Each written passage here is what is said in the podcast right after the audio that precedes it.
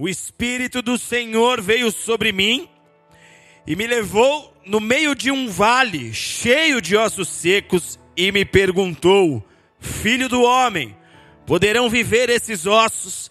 E eu disse: Tu sabes, Senhor. Então o Senhor me disse: Profetiza vida sobre esses ossos. E eu disse: Ossos secos, ouçam a palavra do Senhor. Ezequiel 37, de 1 a 4, no período em que o povo de Israel estava no cativeiro babilônico. O profeta Ezequiel foi tomado pelo Espírito Santo e ele contempla algo de forma sobrenatural. Ezequiel tem uma visão, Ezequiel enxerga um cenário de morte, que era exatamente o quadro espiritual da nação de Israel. Israel era como um vale cheio de cadáveres. Não existia vida no meio do povo, não existia esperança para aquela gente. A abundância de pecado que eles haviam praticado, a quantidade de desobediência, de irreverência diante de Deus que eles haviam cultivado durante anos, por décadas, por décadas, por, por anos a fio, havia levado esse povo a uma destruição sem igual. E quando o profeta contempla aquela visão, quando os olhos dele são abertos pelo Espírito e ele vê aquela terrível visão, Ezequiel é questionado pelo Senhor se existia alguma possibilidade de aquela nação voltar a viver. E Ezequiel foi muito sábio, Ezequiel prontamente responde a essa indagação do Senhor, dizendo: O Senhor sabe de todas as coisas. Ezequiel foi desafiado a crer, Ezequiel foi desafiado a olhar por fé, Ezequiel foi desafiado a tentar entender as coisas através da mente de Deus, enxergar as coisas através da ótica do Senhor. E quando ele é questionado, ele responde: O Senhor sabe. Se o Senhor está me fazendo essa pergunta, esse questionamento, o Senhor sabe. Deus então enche esse homem de unção, de autoridade, de ousadia. Deus derrama sobre ele poder e diz: então vá e profetiza vida sobre Israel já que você aceitou o desafio, já que você enxergou através da minha ótica, vá agora, eu te capacito, eu te encho de dons, eu te dou tudo o que é necessário, mas vá e profetiza vida sobre Israel. Essa experiência que é narrada aqui no livro do profeta Ezequiel, nos apresentam dois cenários espirituais um cenário de morte, porque ele está enxergando um vale cheio de morte, um vale que fedia a cheiro de pecado, ele está enxergando um cenário de morte, mas ele também está enxergando um cenário de vida, porque o Espírito o desafiou a profetizar vida. Então ele vê dois cenários, amados. E embora este tenha sido um evento pontual, datado de 587 a.C., esses dois cenários contemplados aqui pelo profeta Ezequiel são comuns ainda hoje, são comuns na nossa geração. Porque a exemplo de Israel aqui nesse período, hoje há um grande número de pessoas que se encontram mortas são pessoas que têm sido roubadas em seus destinos, porque Deus, quando formou o homem, determinou um futuro para o homem, de maneira específica, de maneira particular. Deus desenhou o destino de cada um dos habitantes da terra. E muitos têm sido roubados em seus destinos. Muitos estão exatamente como esses ossos secos, infrutíferos. São pessoas que se parecem como uma terra desolada, abandonada, em que nada acontece. E a questão aqui, uma das primeiras questões que nós temos que tentar entender é o que gera este cenário de morte. O que faz com que filhos criados pelo mesmo Deus vivam realidades distintas? O que tem levado pessoas a viver este cenário de morte? Amados, nos nossos dias, nós temos contemplado um verdadeiro declínio espiritual. Multidões estão descendo a ladeira do pecado sem freio. O homem tem se acostumado ao pecado. Muitos de nós crescemos em lares, em ambientes familiares, onde para os nossos pais, tios, primos, o pecado sempre foi habitual. Crescemos em ambientes onde as pessoas se reuniam aos domingos e sentavam ao, em torno de uma mesa, em família, para pecar. Isso acabou se tornando cultural. É o pecado cultural. É o pecado cultual, porque cultura vem de culto. Isso se tornou comum. Muitas pessoas estão descendo ladeira abaixo, na descida desenfreada ao pecado. Mas a palavra de Deus, o nosso Senhor, através das Escrituras, através dos seus servos, os profetas, Deus nos deixou um caminho demarcado para aquele que quisesse ser bem sucedido na vida. Nosso Senhor disse: há um caminho, ele está posto. Nós vimos esse caminho se tornar em forma corpórea, como pessoa. Jesus veio ao mundo para dizer: O caminho sou eu. Tudo que vocês têm buscado como forma de acesso a Deus, esquece. Esquece as religiões. Esquece o que esses muitos líderes ao longo da história têm falado. O caminho sou eu. Ninguém vai ao Pai a não ser por mim. O Pai colocou um caminho, demarcou esse caminho, colocou plaquinhas de indicação. Existe um caminho. Esse caminho está posto, ele está aqui, ele é seguro. Se você quer ser um bem-aventurado, ande por esse caminho. Mas a sociedade, amados, simplesmente tem rasgado essa palavra. O homem, ele desconsidera a mensagem, ele desconsidera o mensageiro. O homem simplesmente tem dado as costas para Deus, ignorado a voz do Senhor. O que tem acontecido é uma quebra de padrões bíblicos que foram estabelecidos por Deus, e os homens estão se jogando nesse vale de morte pulando nesse vale de morte. O diabo consegue enganar, ele põe algumas luzinhas, ele põe alguns, algumas distrações, alguns atrativos, mas os homens estão se jogando neste vale da morte. A apostasia, o distanciamento de Deus, tem feito muitas vítimas ao longo dos séculos, tem feito muitas vítimas hoje, no nosso meio, na nossa cidade, na nossa nação. E se engana quem pensa que a quebra dos padrões bíblicos está apenas na sociedade, está apenas do lado de fora. Se engana quem pensa que a quebra dos padrões bíblicos está nas universidades que têm negado a Deus, abandonado a Deus. Se engana quem pensa que a queda dos padrões bíblicos está nas mesas onde os políticos estão ali arquitetando planos para cada vez mais se levantar contra um conservadorismo que a Bíblia defende a queda dos padrões bíblicos está dentro da igreja, já está do lado de dentro, já entrou com muita força no nosso meio.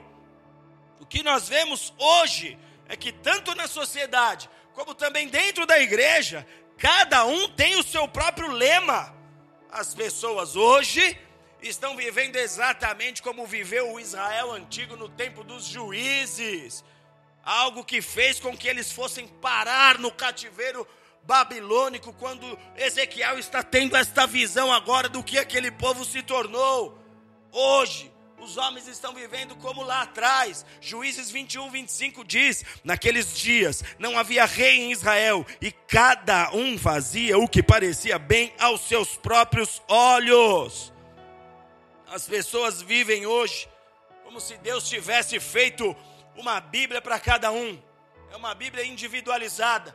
É uma Bíblia com a sua fotinha, onde Deus enxerga sua fraquezinha, seu jeitinho, seus medinhos, seus trauminhas, e então ele resolve tirar algumas palavras, o confronto ele tirou, porque afinal de contas esse filho não aguenta ser confrontado, os nãos ele tirou, porque afinal de contas essa filha não aguenta ouvir um não, ela não suporta, isso é desde pequena, ela se jogava no chão, os pais nunca fizeram nada. Ah, entendi, preciso adaptar uma Bíblia para essa minha filha, para esse meu filho, é exatamente exatamente assim como as pessoas têm vivido hoje.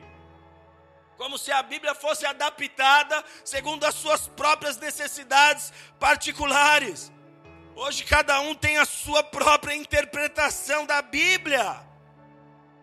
A cada dia que passa, amados, surge um novo entendedor de Bíblia na internet, descaracterizando a palavra de Deus arrancando as vestes de santidade de um povo que foi chamado a viver separado do mundo.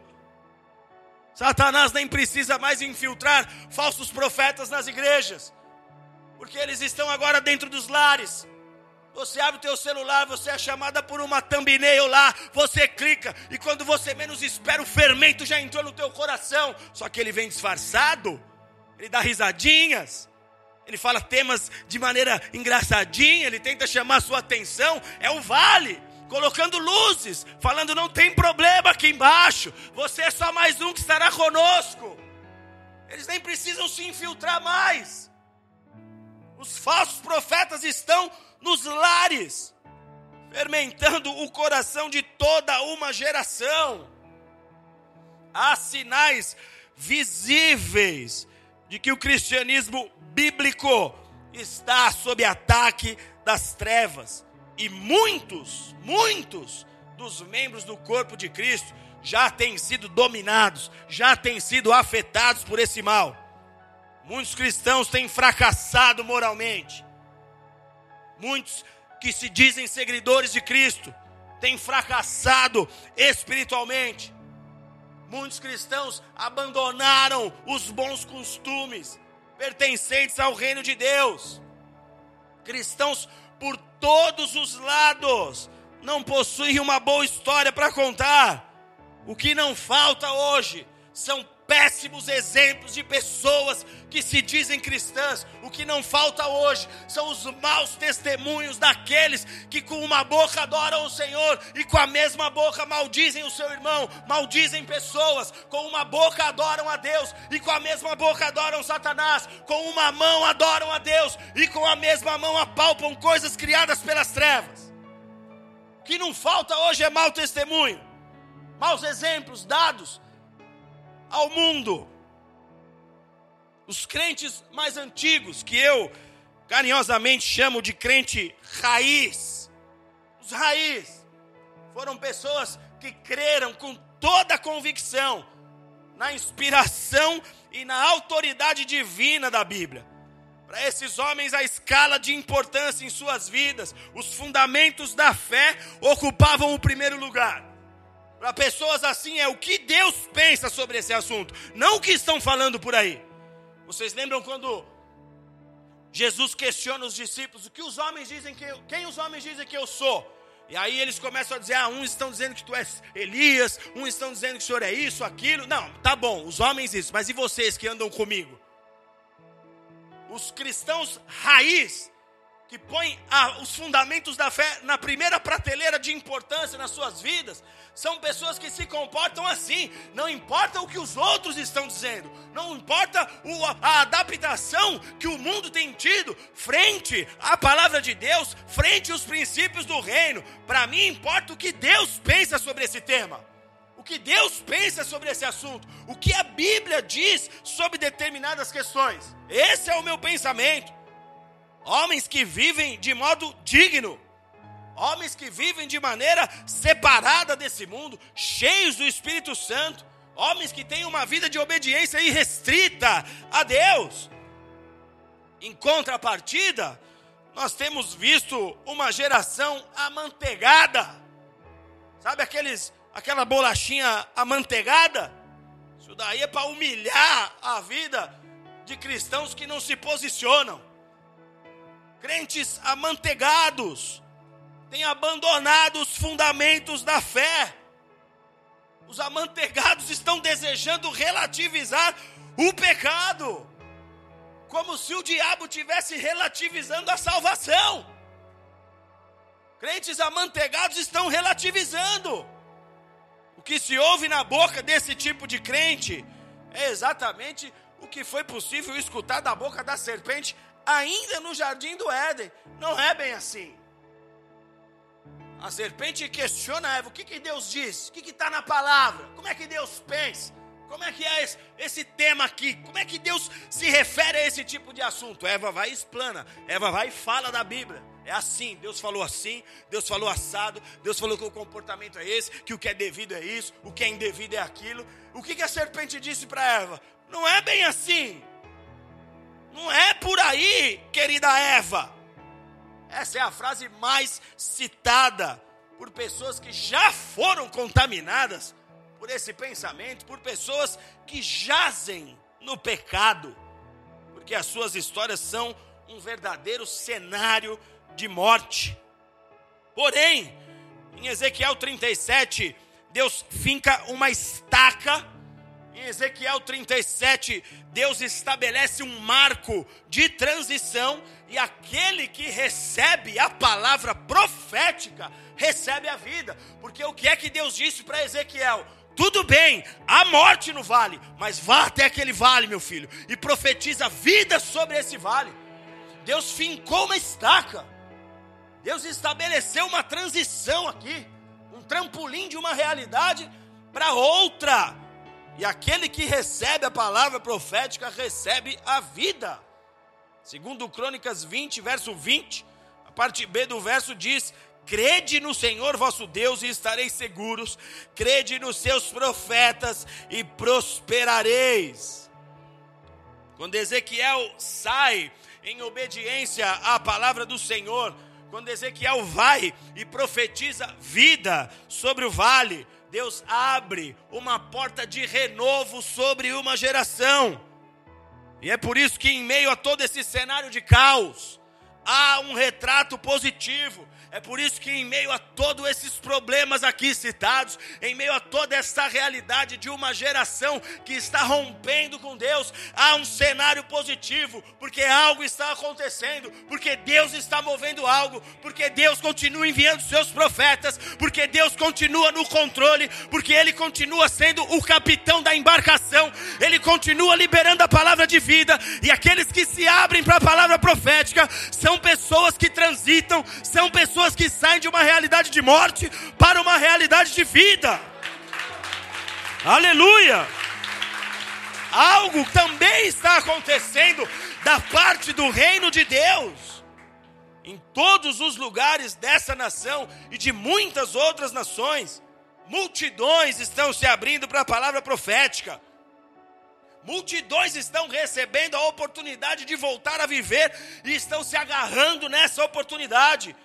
E Deus tem trazido vida, amados, em lugares e pessoas que ninguém botava fé, em lugares e pessoas que ninguém mais acreditava. Deus está trazendo vida no vale.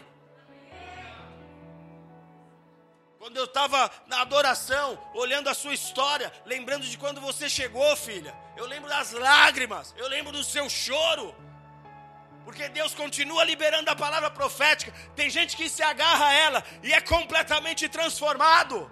Citei aqui a história do neto,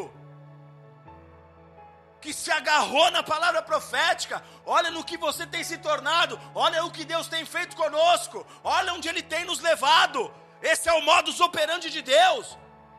Enquanto há pessoas dando as costas, enquanto há gente retrocedendo, Há outros que o Espírito continua se movendo. Há pessoas desejosas pela realidade dos céus, sedentas pela palavra de Deus, sedentas pela verdade que há nos céus.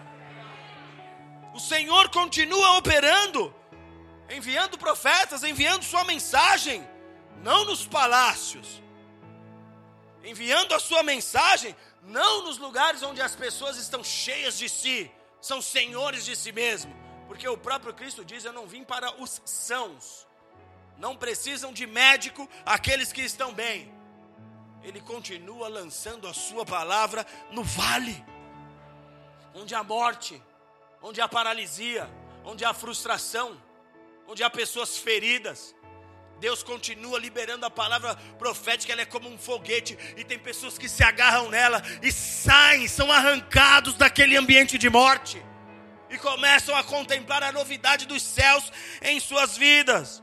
Enquanto há um número de pessoas retrocedendo, se aliançando com as trevas, falhando com Deus, há uma sede crescente no coração de uma geração, há uma sede crescente no coração de pessoas querendo conhecer a vontade de Deus.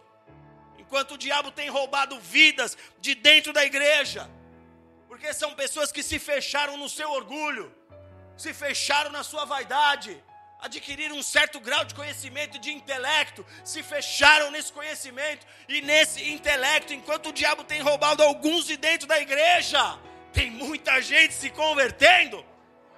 Deus continua operando. Enquanto há pessoas se desviando, fechando contrato com gravadora para ir cantar para o diabo. Deus continua pegando muitos filhos pródigos que estavam comendo a comida dos porcos e trazendo eles de volta para casa. Vem, meu filho, volta aqui, meu filho. Deixa eu continuar essa história na sua vida. Eu estou lançando uma mensagem aí no vale. Eu estou mandando uma mensagem aí no lugar dos ossos secos, aí no ambiente onde há morte. Há uma geração faminta pela verdade.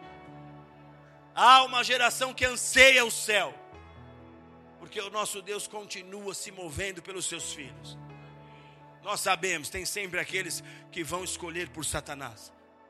Mas o Senhor levanta os seus, o Senhor continua salvando almas, o Senhor continua transformando histórias. Agora preste atenção. Muitas pessoas, no anseio de reparar as suas histórias, têm trabalhado e agido do modo errado. Há pessoas que tentam recomeçar as suas histórias, há pessoas que viveram situações difíceis no passado, tiveram perdas, tiveram baixas, vivenciaram algumas derrotas em suas vidas, e na busca por melhorar, elas estão agindo do modo errado, porque há pessoas que mudam de cidade tentando melhorar, há pessoas que mudam de relacionamentos para tentar melhorar, há pessoas que mudam de casas, há pessoas que mudam de igrejas e estão achando que o simples fato de mudar de um lugar para o outro é o suficiente para que suas histórias sejam restauradas. São pessoas que dizem para si mesmo: eu preciso de novos ares. Eu preciso respirar novos ares, eu preciso mudar de vida, eu preciso mudar de história. Mas eu preciso te dizer nessa noite que o padrão bíblico de recomeço não é esse.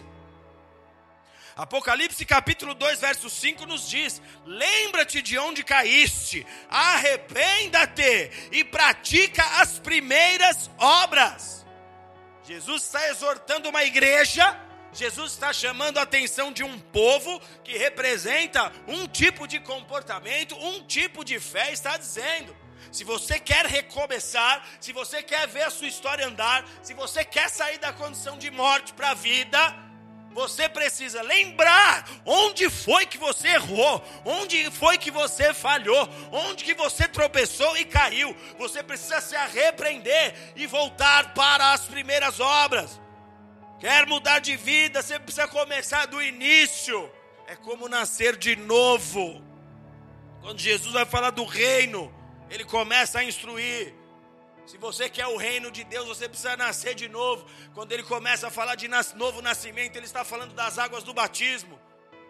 Então nós precisamos entender que Deus tem uma maneira de trabalhar em recomeços nas nossas histórias. Deus não trabalha com remendos, Ele zera, Ele faz tudo novo. Deus não fica tapando ah, o sol com a peneira, Deus não fica colocando esparadrapo no machucado. Ele age para cicatrizar, Ele age para aquilo que aquilo realmente seja resolvido na sua história. Então isso significa que você precisa voltar na origem dos problemas. Se você quer sair de morte para a vida, você precisa reparar cada detalhe da tua história para poder voltar a viver. É como se você fosse um rio sem águas. Você está seco, você está vazio, você não produz vida. Então você precisa ir lá na nascente para que as comportas sejam abertas de novo e essas águas comecem a fluir e a jorrar na sua vida.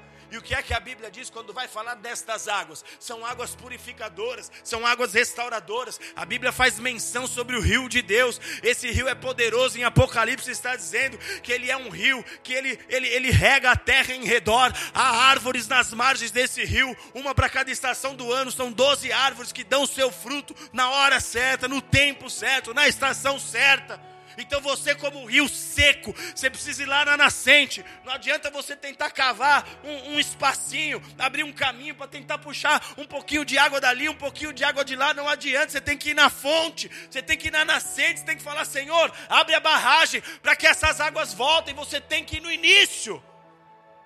De maneira prática, o que isso representa? Você precisa reparar todo o dano que você causou ao longo da sua história. Quantas pessoas se envolveram em relacionamentos, tiveram filhos dessas relações, e aí o filho está com 10 anos, o pai aparece, sou seu pai, vim te assumir, agora eu vou tomar posição, agora eu serei um homem de Deus. Calma lá, você tem que sentar com esse filho, você tem que contar todos os erros que você cometeu, como que você foi um homem errado, como você não foi um homem de Deus, não ensinou para ele princípios. Você tem que contar a sua história, você tem que contar os seus erros, você tem que chegar para essa mãe e falar: "Me perdoa, eu deveria ter te ajudado. Você sofreu sem a minha presença aqui, ainda que a gente não vá viver junto, mas eu deveria ter arcado com as minhas responsabilidades. Seja a mulher, seja o homem. Se você não voltar lá na fonte, se você tentar pular no meio da história, achando que bastou você vir no culto, bastou você pegar a palavra, bastou ir para a célula, ah, então eu mudo para lá, eu vou para outra célula, eu vou para outra cidade, eu vou para outra igreja, isso é o suficiente? Engano! Deus é sério. Talvez você lesou pessoas no passado. Talvez você saiu devedor de algum lugar. Você vai ter que voltar lá. Você vai ter que dar a cara para bater, vai ter que pedir perdão, vai ter que zerar sua conta, vai ter que pedir perdão para quem você precisa, liberar para quem for necessário também. Você precisa ir na raiz, você precisa ir na fonte, senão você não verá essas águas vivas vir sobre a sua história. E aí você vai ver pessoas no rio de Deus navegando com velocidade, você com o bracinho mirrado, tentando dar umas remadinhas, vai ficar triste, vai começar a se comparar com os outros, não vai entender porque que a sua história não sai do lugar. Mas nessa noite Deus está dizendo: o padrão bíblico de recomeço é esse aqui. Lembra-te de onde você caiu, arrependa-te, vá se ajustar.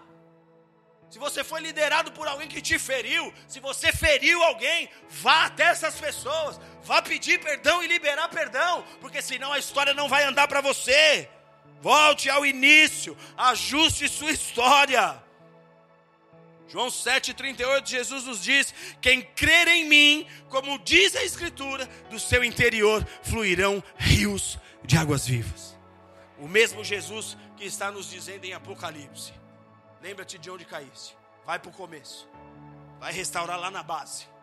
Vai dar a cara para bater. Vai dizer que você foi um fanfarrão. Vai dizer que você não foi homem o suficiente para assumir suas responsabilidades há 10, 15, 20 anos atrás, 5 anos atrás, não importa. Vá falar com quem for necessário. Porque senão as águas vivas não fluem na sua história. Senão você não sai da condição de morte.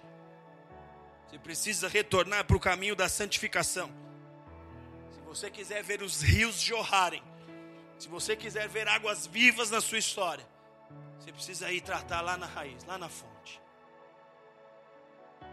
Abra sua Bíblia aí comigo no livro de 2 Crônicas, capítulo 20. 2 Crônicas, capítulo 20.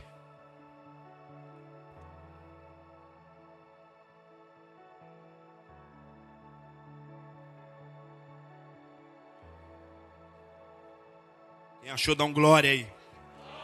Quem não achou, vem para a tela e acompanha com a gente aqui.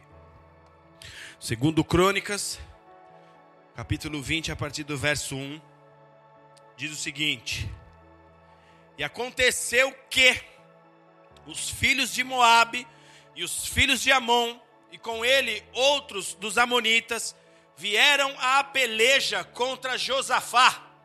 Então vieram alguns que avisaram a Josafá, dizendo: Vem contra ti uma grande multidão da além do mar e da Síria. E eis que eles já estão em Azazon Tamar, que é em Guede. Então Josafá temeu e se colocou a buscar ao Senhor, e apregoou jejum em todo Judá. E Judá se ajuntou para pedir socorro ao Senhor. E também de todas as cidades de Judá vieram para buscar ao Senhor. E se colocou Josafá em pé na congregação de Judá e de Jerusalém, na casa do Senhor, diante do pátio novo, e disse: Ah, Senhor, Deus de nossos pais, porventura não és tu Deus nos céus? Não és tu que dominas sobre todos os reinos das nações? Na tua mão há força e potência, e não há quem possa te resistir. Porventura, ó nosso Deus, não lançaste fora os moradores dessa terra de diante do teu povo Israel, e não a destes para sempre a descendência de Abraão, o teu amigo? E habitaram nela, edificaram-te nela um santuário ao teu nome, dizendo: se algum mal nos sobrevier, espada, juízo, peste, fome, nós nos apresentaremos diante desta casa e diante de ti, pois o teu nome está nessa casa, e clamaremos a ti na nossa angústia, e tu nos ouvirás e livrarás. Agora, pois, eis que os filhos de Amon e de Moabe, e os das montanhas de Seir, pelos quais não permitistes passar a Israel, quando vinham da terra do Egito, mas deles se desviaram e não os destruíram. Eis que nos dão o pago, vindo para nos lançar fora da tua herança, que nos fizeste herdar. Ah, nosso Deus, porventura não os julgarás, porque em nós não há força perante esta grande multidão que vem contra nós, e não sabemos o que faremos, porém, os nossos olhos estão postos em ti. Até aqui. Josafá foi um rei da dinastia davídica que reinou em Judá. Para quem não sabe, Israel, todo o território havia sido dividido no meio, existiam dois reinos, o reino do norte, chamado Israel, e o reino do sul, que é denominado na Bíblia como o reino de Judá. Josafá era rei ao sul, Josafá era rei em Judá. E quando Josafá começa a reinar, o seu reinado aconteceu em paralelo, simultâneo, com o reinado do rei Acabe, que reinava ao norte, em Israel. Aquele Acabe famoso, que era um rei que foi casado com uma rainha má, adúltera, cheia de prostituição espiritual, uma mulher que não era do povo de Deus, a rainha Jezabel. Acabe foi casado com essa mulher, então enquanto Acabe reinava no norte, Josafá reinava no sul. O norte era um povo completamente prostituído espiritualmente. Acabe tinha trazido toda a adoração por intermédio da sua esposa Má. Os povos ali havia se contaminado os montes da região norte haviam sido tomados, estabelecidos altares, altares de adoração, postes ídolos, verdadeiros totens gigantescos de adoração a deuses estranhos. O norte estava completamente destruído, moralmente, espiritualmente, distantes de Deus.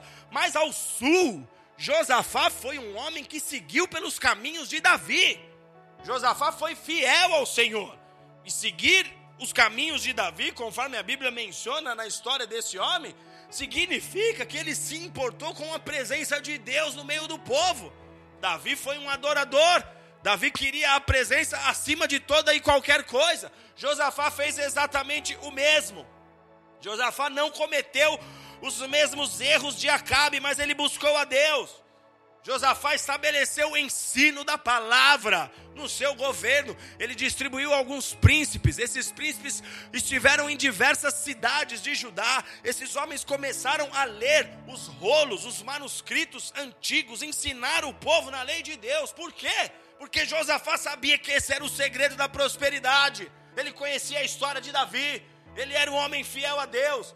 Então ele distribuiu esse tipo de comportamento por todo o seu reino. E o que acontece com Josafá? Ele prospera. Josafá cresce muito. Ele é extremamente abençoado por Deus. Enquanto Acabe ao norte vivia em profundeza de morte. Enquanto o reino ao norte era morte, ao sul, o reino sob o governo de Josafá era um reino cheio de vida. E Josafá estabeleceu, amados, uma equação que muda a história de qualquer homem e mulher de Deus. Josafá estabeleceu em seu reino o estudo da palavra, a obediência irrestrita a Deus, não aquela obediência que fica questionando um ponto ou outro, e a pregação da palavra.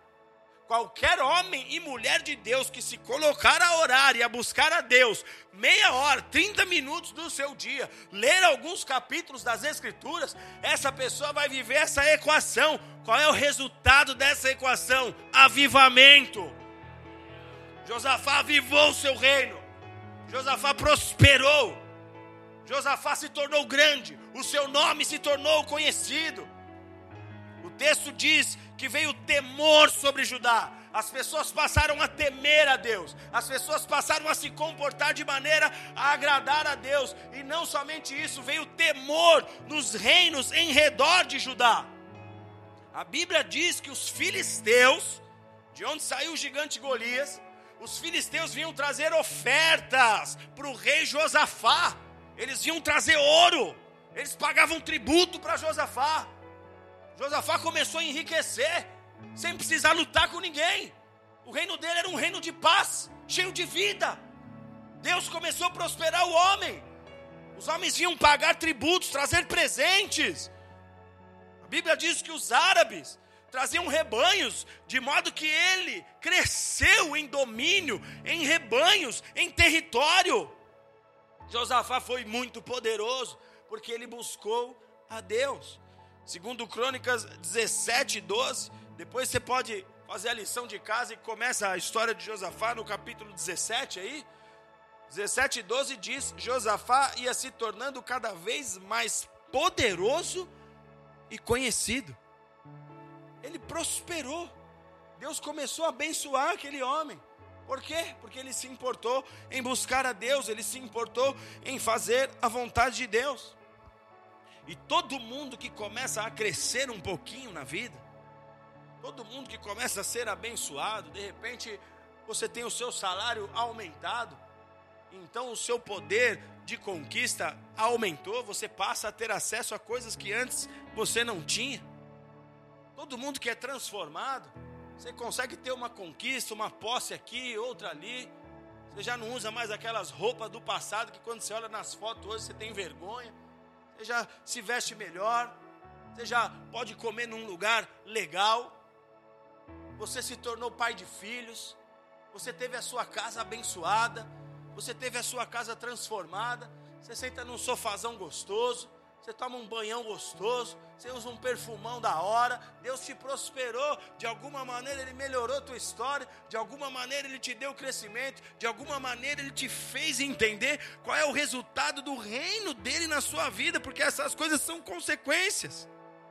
Todo mundo que cresce um pouquinho precisa tomar cuidado, porque quando você está no desespero, falido, com o seu casamento destruído, não tem paz na sua casa, você não consegue sorrir. Quando você está com a sua história destruída, é fácil pedir socorro, você não tem mais o que fazer, o que te resta é pedir socorro. Agora, quando você está com o bolso cheio, filhão, quando você, o cabelinho está bem cortadinho, está com as unhas aparadas, tudo fluindo, tudo redondo, essa é a hora que você precisa tomar cuidado, porque Josafá estava fluindo. Josafá estava navegando de braçada nos rios de Deus. E no capítulo 18, nós vamos ver que Josafá, ele comete um erro gravíssimo. Eu não vou ler o capítulo 18, vou deixar para você ler em casa, mas vou abordar aqui alguns pontos. Quando Josafá estava bem, quando ele prosperou, quando Deus o engrandeceu, quando Deus o tornou conhecido, quando pessoas do mundo inteiro vinham trazer dádivas a Josafá, reconhecendo que Deus era com ele, Josafá comete um erro grave. O reino do norte, Acabe, estava prestes a enfrentar uma guerra. Alguns inimigos estavam se levantando contra o rei Acabe, e Acabe resolveu pedir ajuda para Josafá. Eles se encontram para um almoço, eles têm um tempo junto. E Acabe fala: Josafá, eu preciso da sua ajuda. Os meus inimigos estão se levantando. Você sabe que a gente é um só povo, ainda que a gente está dividido. A gente é o povo de Deus. Preciso do seu apoio, preciso do seu auxílio. Põe teus carros de guerra comigo aí nessa batalha. Põe teus obreiros, põe teus oficiais para me ajudar nessa guerra. Acabe pede ajuda para Josafá. E Josafá era um homem de Deus. Josafá era um homem cheio de boas intenções. Ele se dispôs a ajudar Acabe. Claro, Acabe. Conte comigo. A gente é povo do mesmo povo, gente da mesma gente. Nós somos a nação do Senhor. Estamos divididos. Você está aí no norte, eu estou aqui no sul, mas a gente é um só. Acabe tinha um bom, Josafá tinha um bom coração, então ele estende a mão para ajudar Acabe. Só que ele era um homem sábio, ele falou: Olha, mas ore a Deus, pergunte ao Senhor se de fato você precisa ir para essa guerra, porque tem guerras que não são para nós, amados. Deus não te levantou para ir para todas as guerras. Deus tem um, um, um servo, uma lança para cada batalha, uma armadura para cada tipo de guerra. Eu, eu lá em, em Florianópolis, na época que a gente estava na igreja, ao lado da igreja eles estavam fazendo o maior templo maçônico da América Latina. E um aventureiro da igreja lá resolveu, na época que estava construindo o templo maçônico, resolveu enterrar umas Bíblias. Lembra, pastor? Na base do templo maçônico, estava na fundação. Ele falou: vou lá fazer um ato profético. Só que Deus não mandou ele lá. Deus não mandou ele lá. Sabe o que aconteceu com esse rapaz? Ele ficou louco. Ficou pinel. Ele andava comigo. Ele andava do meu lado. Tem guerras que Deus não te mandou ir. Não adianta você achar que você é de ferro, porque você não é, você é de carne e osso. Bíblia diz que Paulo tinha que lidar com certos problemas que ele chamava de espinho na carne. Isso é para Deus mostrar a sua a, como você é pequeno e que você carece da unção dele, da capacitação dele, da força dele. Não dá uma de aventureiro que vai dar ruim para você. Josafá fala para Acabe: vai orar, cara. Vai ver se é de Deus mesmo esse negócio para você ir para essa guerra ou não. E Acabe chamou 400 profetas para que lhe trouxessem uma palavra, um recado de Deus, para que ele soubesse se ele deveria ir ou não para aquela guerra. Só que eram 400 profetas bajuladores de Acabe. Não eram profetas a fim de confrontar a verdade. Não eram profetas que estavam dispostos a trazer a mensagem dos céus para a terra é profeta como a gente vê muitos desses nos dias de hoje, que não fala de pecado no púlpito, que não confronta o problema da ovelha, porque sabe quanto que a ovelha dá de dízimo e ele tem um medo do caramba dessa pessoa embora da igreja. Vai com o teu dízimo para o abismo se esse é o problema.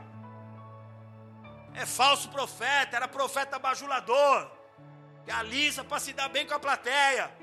A Bíblia diz que todos foram unânimes diante de Acabe para dizer: pode ir para a guerra que Deus vai te dar a vitória. Unânimes, o mesmo discurso. Pode ir para a guerra. Deus vai te dar a vitória. Pode ir para a guerra. Josafá ficou vendo aquilo e falou: Cara, não é normal. Todo mundo com o mesmo discurso. Tinha que ter uns enigmas aí nessas profecias. Tinha que ter uma palavra para linkar alguns pontos aí. Não é normal. Aí ele falou assim: Ô, ô, ô rei, ô Acabe, tem mais ninguém aí para vir trazer uma palavra? Aí o, o Acabe falou assim: ó, tem um cara aí chamado Micaías. Só que quando ele vem, ele nunca fala o que eu quero ouvir. Ele nunca fala o que eu quero ouvir. Eu vim no culto para porque eu quero ouvir. Eu vim no culto, eu queria tanto ouvir o que eu quero ouvir. Josafá falou: chama lá esse Micaías. Falou, mas esse cara ele sempre traz umas palavras contra. Ele nunca fala o que me agrada, o que massageia o meu ego. Ele não me satisfaz. Eu sou rei, cara. E eles mandam chamar Micaías. Quando foram buscar Micaías, o ajudante de Acabe falou assim: Olha, você vai falar com o rei agora, mas é o seguinte: todos os outros profetas deram um parecer positivo para o rei. Acho melhor você também dar um parecer positivo. Tentaram fazer o discurso do profeta mudar na intimidação. Acho melhor você fazer um parecer positivo. Você sabe que ele é rei, ele tem poder para mandar matar, para mandar prender, para mandar soltar. Micaías foi macho. Micaías virou e falou assim: Olha, eu vou falar o que Deus me mandou falar. Eu sou servo de Deus. Meu patrão nessa jornada é o Senhor. Eu vou falar o que Deus me mandou falar. E quando Micaías chega na presença de Acabe, ele fala: Pode ir para a guerra, Acabe. Acabe não entendeu nada. Falou: Aí, eu não estou falando que esse cara não fala o que eu não quero. Só que ele estava falando igual aos outros. Pode ir para a guerra. Olha aí, Josafá, estou falando que esse cara não fala o que eu quero. Um outro profeta vem dar um tapa no rosto de Micaías, fala: Como é que você fala assim? Quem é você para falar desse jeito? E Micaías fala assim: Pois então eu vou dizer o que Deus me mandou dizer. Eu vi Israel como um povo sem liderança. Eu vi Israel disperso nas montanhas. Israel está como ovelhas sem pastoreio. Ele começou a denunciar a fragilidade, os erros daquele rei. O que Deus me mostrou é que este povo está sem governo, sem pastoreio. Acabe fica louco. Estou falando, Josafá, por isso que eu não trago esse cara. Ele só profetiza contrário, ele nunca fala o que eu quero ouvir. E Micaías continua na sua palavra que ele está entregando ao rei Acabe. Ele diz: E o Senhor me disse: Quem enganará Acabe para ir para a guerra e perder a vida? E segundo Crônicas 18, 20 diz: Eis que surgiu um espírito diante do Senhor e disse: Eu enganarei Acabe, eu serei um espírito de engano na boca dos profetas. Ele ouve Deus dizer, ele vê Deus mostrar para ele que o próprio Senhor estava levando Acabe, o rei promíscuo, para aquela guerra, porque Deus estava destinando o fim daquela dinastia corrompida naquela batalha. Mandaram prender Micaías, óbvio. Acabe usou da sua autoridade, abusou de poder, mandou prender Micaías, fala só dá pão e água para esse cara. Como é que ele ousa falar essas coisas diante do rei? Eu vou para a guerra, eu vou voltar vivo. Ele fala: se você voltar vivo, eu não sou homem de Deus. Eu sei o que eu estou falando, eu sei da parte de quem eu vim falar. E para finalizar aqui essa parte do contexto, Acabe vai para a guerra e morre. Eles estão numa guerra contra a Síria. A Síria já havia determinado entre o seu exército que eles não matariam ninguém. Eles só queriam matar Acabe. Eles só queriam a cabeça de Acabe, porque Deus já tinha colocado no coração do inimigo que aquele rei mal deveria ser exterminado. Só que aí Acabe vai disfarçado. Acabe fala: Josafá, põe os trajes reais, você, você entra na guerra, mas eu vou disfarçado como um dos soldados. Os inimigos começam a correr atrás de Josafá quando eles percebem que Josafá não é o rei de Israel. Eles deixam Josafá de lado. Só que um homem lança um dardo e esse dardo cai justamente em Josafá, em Acabe. Ninguém pode fugir da presença do Senhor. Não tem como se maquiar. A gente é acostumado a se embelezar para maquiar, para maquiar a, a nossa fragilidade, a nossa fraqueza. A sociedade nos ensinou isso. A nós fazermos de conta que está tudo bem. Quando no fundo só nós sabemos quão vazia está a nossa alma, quão triste nós estamos, quão duras são as nossas noites nos nossos travesseiros e não pedimos ajuda, somos vaidosos, somos orgulhosos, queremos aparentar bem para as pessoas, queremos contar boas histórias, mas estamos como um cenário de morte. Quem nos conhece de verdade sabe que a nossa história de cristão é um péssimo exemplo. Somos cenários de morte. Acabe morre naquela guerra. Ele não consegue escapar do juízo de Deus contra a vida dele. Só que Josafá também quase morre. Josafá que não tinha nada a ver com aquela guerra. Aquele problema era de Acabe. Josafá não tinha nada a ver com aquela guerra. E ele quase morre, amados. Ele quase morre. E quando ele volta para ajudar, ele é duramente repreendido por um outro profeta chamado Anani. Anani vai até Josafá para dizer onde é que você estava com a cabeça em andar do lado de Acabe. Você pirou. Você não sabe que Acabe é mau. Você não sabe que Acabe representa uma aberração a Deus. Como é que você vai se juntar com ele, Josafá? Como é que você vai se aliançar com esse homem? E quantas pessoas, amados, o mal entra na vida dessas pessoas, os problemas entram justamente por causa de alianças indevidas porque você se associou com pessoas pecadoras que não estão nem aí para Deus. Porque você abriu a porta da sua casa e trouxe como sendo amizade, como sendo comunhão, pessoas que não querem o Senhor, porque você permitiu que entrasse nos céus espiritual da sua casa a sujeira que o diabo tem usado por gerações para levar pessoas para o vale, para levar pessoas para o lugar dos ossos secos. Uma aliança é o suficiente, o diabo é estratégico. Ele não precisa de muito, não, ele precisa só de um pedacinho. A Bíblia já é clara em nos dizer que um pouquinho só de fermento de pecado influencia tudo, é um pouquinho só. Quantas pessoas se arrebentando por causa de más associações, beabá da fé, mas estão jogando fora, rasgando, quebrando os padrões bíblicos, porque estão seguindo a Bíblia ao seu molde, é a sua capa ali no livro, ali na Bíblia. Essa aqui é a Bíblia que Deus escreveu para mim. Essa aqui é a Bíblia que Deus fez exclusivamente para mim. Nessa Bíblia aqui, eu posso sentar com quem eu quiser, eu posso ter comunhão com quem eu quiser. O Salmo número 1 um não existe, aquele lá que diz que bem-aventurado é o homem que não se assenta na roda dos escarnecedores, não anda com os pecadores, não ouve o conselho dos ímpios. Na minha Bíblia personalizada, para mim, que sou exclusivo de Deus, o Salmo 1 foi retirado. Deus é muito bom comigo, Ele adaptou para mim me ama tanto que ele fez personalizada. Por associações. Por pequenas associações. E aí você não entende porque que a morte está lá na sua casa.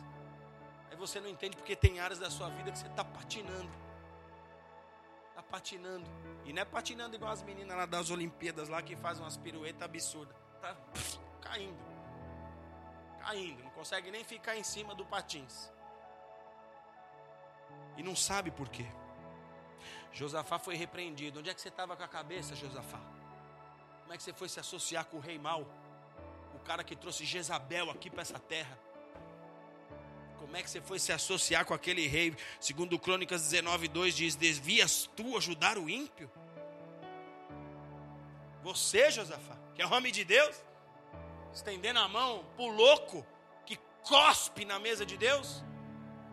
Não é alguém que está em pecado, preso no pecado. É um ímpio que escarnece contra Deus. É diferente. Você, Josafá, como é que você vai ajudar o ímpio? E aí o profeta diz para ele assim: Por causa do teu comportamento virá grande ira da parte do Senhor contra ti. Amados, estava tudo bem com Josafá. Estava tudo bem com ele.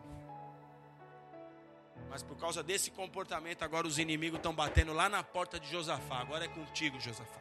Quem mandou você fazer aliança com gente errada? E o que eu vejo de pessoas que estavam tudo bem na fé, cara. Estava tudo bem na caminhada. Filhos e filhas dedicadas ao Senhor, comprometidos com a obra de Deus. Começaram muito bem, com velocidade. Mas aí daqui a pouco coisas começaram a entrar na vida dessas pessoas. E aqueles que tinham paz já estão assustados agora, igual Josafá.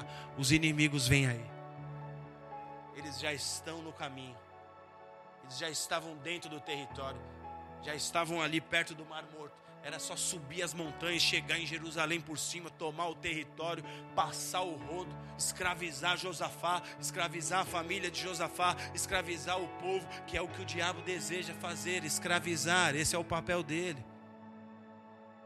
Só que quem um dia esteve acorrentado, você precisa lembrar do quanto que a corrente doía nos pulsos. Você precisa lembrar disso. Você pensar em, ah, eu, quero, eu queria voltar a fazer determinadas coisas que eu fazia antigamente. Lembra de como a corrente doía no seu pulso. Você precisa lembrar disso. Como eu falo aqui, quem estava no fundo do poço, você não pode esquecer das paredes do poço. Você não pode esquecer do cheiro do lodo para você dar valor por aquilo que o teu Jesus fez pela sua vida. Porque senão o diabo vai te engabelar de novo. Ele vai. Ele é astuto, ele é a serpente. Estava tudo bem com Josafá. Agora os inimigos estão na porta dele, é o texto inicial que nós lemos. Agora os inimigos estão marchando contra Josafá. Josafá se vê em apuros. Só que ele era um homem de Deus, amém, amados? Amém?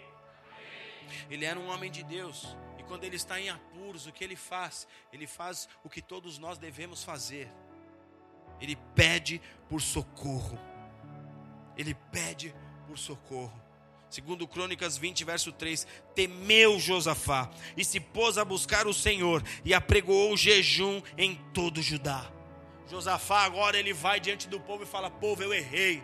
Eu não tinha nada a ver com Acabe. Eu não tinha nada que ter aceitado. Eu tenho que aprender a dizer não. Ele foi querer pagar de simpatia. Sabe quando você quer fazer sala? Quando você quer fazer frente, ah, veio me visitar, é meu parente. Aí começou a falar palavrão na minha casa, cala-te. Uma vez minha irmã ia me visitar, eu ainda morava lá em Florianópolis. Ela ia me visitar com meu cunhado, eles não são casados.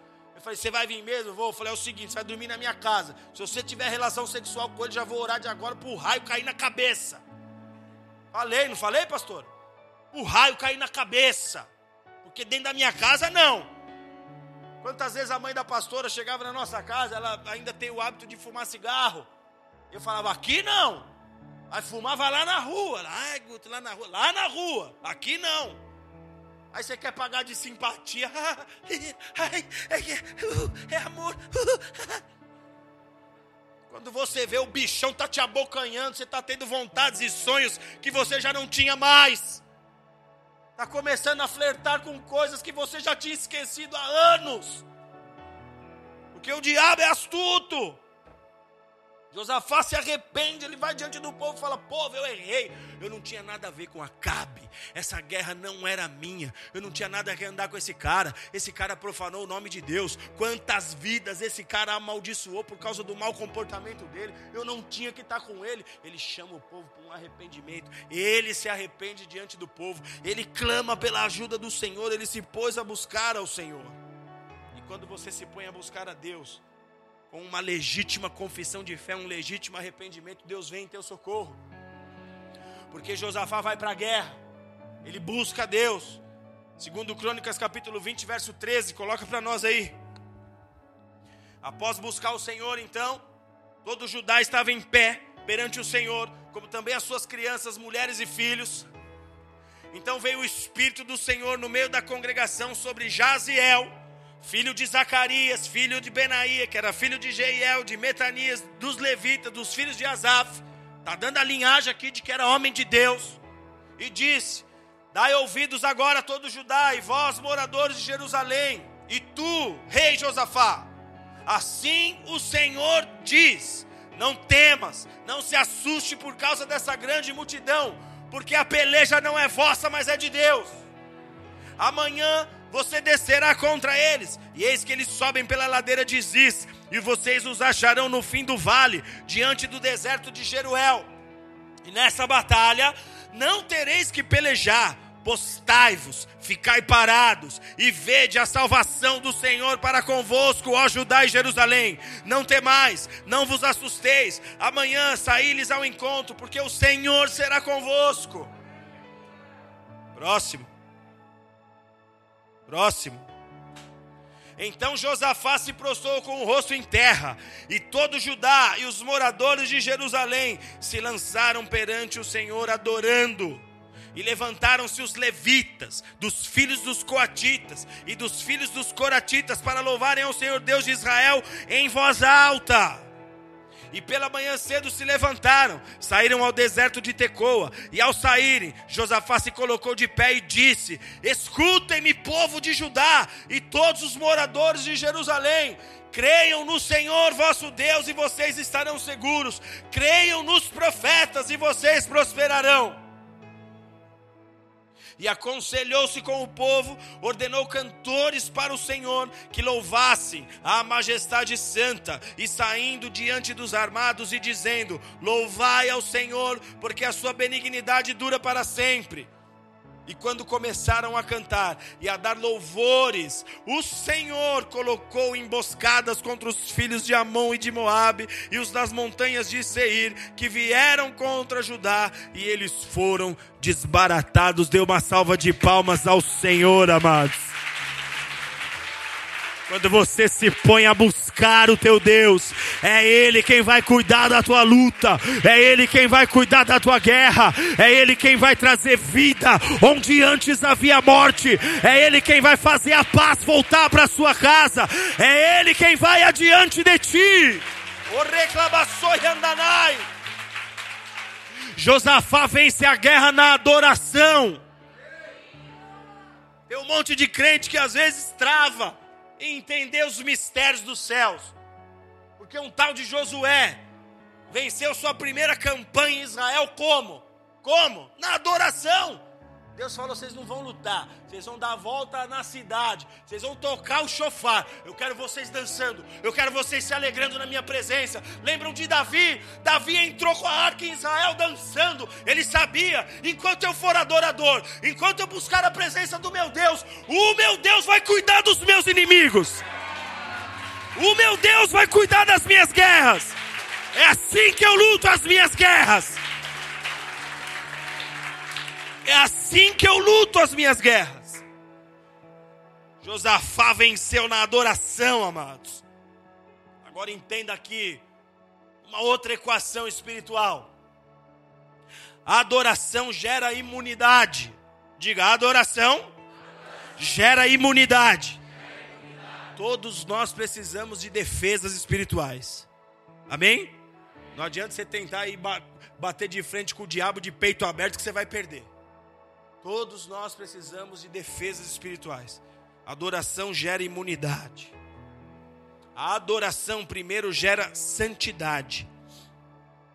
Porque quanto mais eu o adoro, quanto mais eu ando com o meu Senhor, mais eu me pareço com Ele. Eu e a pastora, a gente começou a namorar. Quanto mais a gente começou a andar juntos, as pessoas começaram a dizer: Como vocês são parecidos? E muita gente falava: Vocês são irmãos? Eu falava: Somos. E dava um beijo nela. Quanto mais você anda com alguém, mais parecido você fica. Toda amizade é assim. Você pega os trejeitos da pessoa, sim ou não? É natural do convívio. Convívio traz esse tipo de proximidade, de familiaridade, de unidade. Então, a adoração gera santidade. Por quê? Porque Ele é santo. Amém? Quanto mais você o adora, mais cheio dele você fica. Tem pessoas que passam uma vida lutando contra o pecado, tentando parar. Eu preciso parar, eu preciso parar, eu preciso parar. Sabe como é que você vence o pecado? Adorando a Deus. Quanto mais você busca a Deus, menos você quer as práticas do passado. É uma mudança de vida, uma mudança de valores. Tudo na vida é assim. Você quer aprender sobre um assunto, o que você tem que fazer? Estudar sobre aquele assunto, sim ou não? Então você vai dar menos tempo a outras coisas na sua vida e mais tempo àquilo. Mudou, inverteu. Você vai ficar mais cheio daquilo. É natural. Quanto mais de Deus, menos do pecado, menos do mundo. Então a adoração ela gera santidade. A santidade, por sua vez, gera imunidade espiritual. A palavra de Deus diz que quando nós buscamos aquele que é santo, nós somos santificados. Então entenda aqui. Quem é santificado, santo ficou. É esse o significado da palavra. Amém? Jesus, ele é santo, ele, ele santificou. O, a ordenação, a ordenança bíblica para nós é ser de santos, porque eu sou santo, assim diz o Senhor. Eu, eu já vi pessoas dando esse papo furado, é, é, é conversinha do diabo. Ai, só ele é santo. Não, não. É um reino de santos, de sacerdotes. Ai, só ele é santo. Quem fala isso é porque quer meter o pé na jaca. Ele não quer ficar santo. Só que ser santo não é esforço, não é, não é resultado do esforço humano. É resultado de você buscar a Deus. Então ele te santifica. Você santifica. Amém? E a palavra ungido significa separado, que significa santo, separado para um propósito santo. Então, a santidade, aquele que santifica, se torna imune. Porque olha o que diz Salmo 105,15: Não toqueis os meus ungidos, não toqueis nos meus separados, não toqueis nos meus santos, e não maltrateis os meus profetas. todo mundo que se encaixa nesse perfil aqui? Não, é só quem é santo fica. Se é santificado, você tentar se levantar contra um servo de Deus que realmente está nas mãos de Deus, é a pior encrenca que você arrumou. Porque desses quem vai cuidar é o Senhor. Nós estamos vendo aqui o Senhor falando: Josafá, essa guerra não é sua, não, é minha. Eu é que vou pelejar por vocês. Fique tranquilo. Deixa os caras te caluniar, te perseguir, se levantar. Porque, infelizmente, há os falsos. Aí, porque há os falsos, o diabo coloca um comportamento no seu coração de rebelião, você quer bater de frente. Só que aí você bate de frente, e pode ser que você bata de frente contra alguém de fato é de Deus. A pior encrenca que você arrumou. É a pior bobeira. Pior bobeira. Então, quem santo ficou se torna imune. Deus guarda, Deus protege. Então, a ponte para a imunidade é a adoração. É a adoração que gera santidade, que gera imunidade. Quer ser imune? Comece a adorar. Comece a buscar a face do teu Deus. Quer conseguir prevalecer nas guerras? Josafá creu em Deus, amém? Ele mesmo está dizendo para o povo no momento da luta: Ele fala, povo, crede em Deus e vocês estarão seguros. Creiam em Deus e vai dar tudo certo. Creiam nos profetas que vêm trazer a palavra no meio do vale e vocês prosperarão. É o que Josafá disse. Josafá creu em Deus. Josafá creu na palavra dos profetas. O que acontece com esse homem? O que acontece com o reino dele? As águas vivas jorram lá. As águas vivas resolvem todo o problema. As águas vivas começam a mudar o ambiente, começam a repaginar o cenário. Então, se você deseja ver vida sobre a morte, vida no lugar de morte, se você deseja ver os rios de águas vivas fluírem na sua história, para que você não tenha que ficar olhando para os lados e ver pessoas que estão fluindo enquanto você está ali na bordinha do rio de Deus. Presta atenção, porque o profeta Isaías, que foi contemporâneo de Ezequiel, eles profetizaram no mesmo, no mesmo período, alguns anos de diferença apenas. Isaías também está dando uma palavra para a terra desolada, para o povo que está em morte. Isaías está aqui pintando um cenário profético para aquele povo. Isaías 54, verso 1, ele diz: Cante alegremente, ó estéreo. Está falando de uma terra estéreo, como alguém que não produzia. Cante em, em figura, em figura de linguagem. Cante alegremente, alegremente, ó estéreo, que nunca teve filho. Exulta de prazer com alegre canto, porque mais numerosos são os filhos da abandonada do que daquela que tem marido. Onde há pessoas no vale, Deus levanta profetas. Amém, amados? Onde a morte, Deus faz soprar vida. É assim que funciona. Então Israel está nesse tempo aqui como uma mulher estéril. Israel vivia um cenário de morte. Josafá estava debaixo de uma palavra de sentença. Você falhou, você se aliançou com as pessoas erradas. Vem grande ira do Senhor contra ti, Josafá. Só que por meio de uma adoração genuína, nós vemos aqui na história do rei que a morte deu lugar à vida. E o que é cantar alegremente? Que o profeta Isaías está nos dizendo aqui que a estéreo deve cantar alegremente é aquele que está em adversidade, que as coisas não estão acontecendo, os seus olhos naturais não estão vendo possibilidades, mas o Senhor está te dando uma palavra profética aí no vale. Cante agora. Comece a se alegrar agora. Comece a adorar por fé. Porque essa sua adoração em tempos de guerra, essa sua adoração em tempo de crise, essa dura, a sua adoração na adversidade está chamando a atenção dos céus e atraindo a sobrenaturalidade sobre a sua história. Comece a adorar na adversidade. Isso aqui é um dos segredos atrai o sobrenatural de Deus sobre a sua vida. Uma adoração produzida nessa hora é uma adoração fundamentada em fé. Então, quando tudo parecer mal, comece a adorar. A palavra de Deus diz que o Senhor habita num alto e sublime trono. O trono do Senhor está posicionado no mais alto lugar, mas ele também habita com o contrito, ele também habita com o quebrantado. Ele também habita com aquele que está pedindo socorro. Senhor, dessa guerra eu não dou conta. Senhor, eu não sei lidar com esse assunto. Senhor, a minha situação, a minha casa, a minha história é, são coisas que eu não tenho habilidades, eu não tenho condições emocionais, eu não tenho estrutura mental, eu não tenho, Senhor.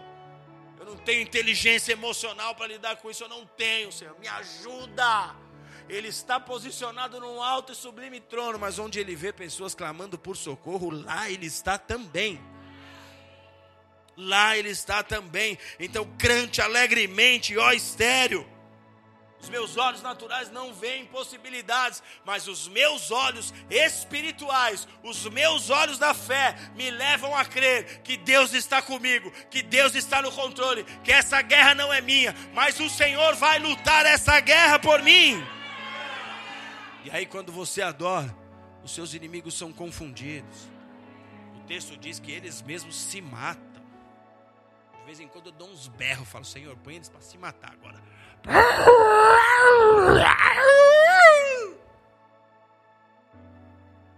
E eu uso a minha fé para olhar eles enfiando espada um no outro, tudo perturbado. Foi assim em Jericó. A Bíblia diz que o muro caiu no sétimo dia, na sétima volta do sétimo dia, o muro cai e o, o povo de Jericó se mata. O povo de Jericó se mata. Só que isso é real nos dias atuais. Você pega uma das guerras é, mais. Das, das últimas guerras de Israel, de alguns anos atrás, década de 40. E você vai ver que Israel venceu os seus inimigos num contingente muito menor. Há relatos de pessoas que viam os anjos nessa guerra. Por quê? Porque quando você se põe a adorar, Deus vai dar ordem nos céus. Anjos, desce lá, são meus filhos o meu filho que me adora lá, é uma família que me serve. Anjo, vai lá. É um lar que me tem em primazia. Eu estou na primeira prateleira naquela família ali. Vai lá resolver, anjo. Eu não vou querer meus filhos sendo destruídos por esses espíritos, não. Vai lá, desce lá, resolve para mim. Muda a história deles, lá eles estão clamando por ajuda. É o que acontece quando você começa a adorar na adversidade, seus inimigos são desbaratados. Há uma fusão entre céu e terra. Deus se move em teu favor. A adoração na adversidade, ela prepara o ambiente para a manifestação do Espírito Santo. Porque adorar na praia, num dia bom, tomando uma aguinha de coco é uma coisa. Agora adorar quando tudo ao teu redor vai mal, você está falando, eu creio, Senhor. Eu creio, Senhor. Eu creio, vou sorrir aqui, Senhor. Eu vou sorrir, Senhor. Está chovendo, eu vou dançar na chuva, Senhor. Eu creio, Senhor. O Senhor nunca falhou. Teu nome é fiel e justo. Senhor das guerras. Eu creio no teu nome, Jesus. Que papo é esse desse medo querer tomar meu coração? Eu creio em ti. E aí você vai movendo o mundo espiritual e atraindo a atenção dos céus em teu favor. Cante alegremente, ó estéreo. E Isaías também dá um segundo conselho, e já estou finalizando. No verso 2, Isaías 54, 2, ele diz: Amplia o lugar da tua tenda, e as cortinas das tuas habitações se estendam, não o impeças, e firma bem as tuas estacas. A tenda era o lugar construído para se cultuar a Deus. Só que esse era um abrigo temporário para a presença de Deus porque Jesus vai desvendar isso para nós depois e nos ensinar que nós somos os tabernáculos vivos do Senhor. O Senhor deseja vir tabernacular comigo, contigo, Ele deseja habitar na criação perfeita, na obra de Suas mãos. Então a tenda era um lugar temporário para a presença. E Isaías já está dando uma palavra profética ao dizer: amplia a tenda, amplia o lugar da tua tenda, as cortinas da tua habitação Ampliar o lugar aqui é aumentar o tempo de permanência de Deus na sua vida. Então imagine você que uma oração tenha um prazo de validade de 24 horas e você, às três horas da tarde, foi fazer uma oração para buscar a Deus. Então você orou às 15 horas, se ela tem um prazo de validade de 24 horas, ela, você está garantido, protegido até o outro dia às 15 horas. Mas aí imagina que lá pelas 21, 9 horas da noite, você foi orar de novo. Você ampliou o tempo da presença de Deus na sua vida. É mais ou menos isso que o profeta está querendo nos ensinar aqui. Alarga Traz Deus mais ainda para dentro da tua história. Deixa Ele ser Senhor da tua casa.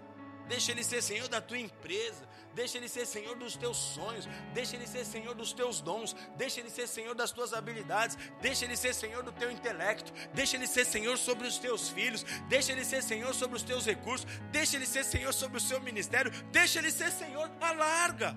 Fala para Ele, pega tudo, Senhor. Amplia o tempo de permanência de Deus na sua vida. Passe mais tempo com Ele aumenta a permanência do Espírito na sua história. Porque se você não amplia, automaticamente você está limitando o agir de Deus na sua vida. Então amplia. Amém, amados? E aí o profeta diz: amplia e firma bem as estacas. Então, além de ampliar, ele está dizendo: firme bem as tuas estacas. Quem já acampou, Sabe o quão necessário é firmar bem as estacas da barraca. E eu e a pastora, que acampávamos muito, nós sabemos exatamente, porque quando você não finca bem as estacas da barraca, você é surpreendido no meio de uma noite, no meio da madrugada, quando vem o vendaval, não é, Thaís? Que o Russo estava me contando o perrengue que vocês passaram num acampamento aí nas antigas. Vem o vendaval, a barraca resolve voar. Era, uma, era pipa ou era barraca? Mas você não firmou bem as estacas. Então, se você não fizer direito, você vai ter problema. Agora, o que, que esse texto está querendo nos dizer? Jesus nos trouxe esse ensino de maneira completa, de maneira profunda, em Mateus capítulo 7, quando ele fala sobre a importância de se firmar a casa sobre a rocha e não na areia que Jesus está nos ensinando aqui, naquele tempo, as pessoas escolhiam bem o terreno onde elas iam construir as suas casas. Elas escolhiam muito bem, por quê? Porque Israel é uma região rochosa, arenosa. Se você tem um volume de chuva muito grande, facilmente haverá erosões, a terra vai romper. Eles passavam por esse tipo, eles corriam esse tipo de risco ali. Então eles precisavam escolher muito bem. Então era comum as fundações das casas serem profundas, para que se achasse no solo as camadas de argila, as camadas de rocha, para que a fundação chegasse no lugar certo e essa casa estivesse bem posicionada. As paredes da casa, muitas vezes feitas de barro ali, elas duravam muito menos do que os alicerces. Então, se uma casa em algum momento estivesse velha, aquelas paredes já não fossem mais o suficientes, as casas eram derrubadas, as paredes eram derrubadas, mas os alicerces eram aproveitados. Então, eles conseguiam levantar novas estruturas, eles conseguiam levantar novas casas ali. Havia a chance de uma reconstrução. O que, que isso significa para nós?